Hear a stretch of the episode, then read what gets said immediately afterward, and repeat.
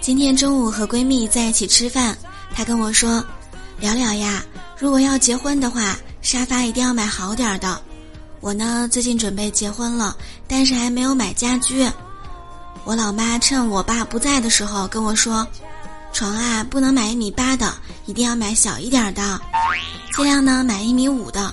原因是怕我们两个结婚之后吵架各睡各的，小点的吧还好哄一点儿。”我呢就跟她说。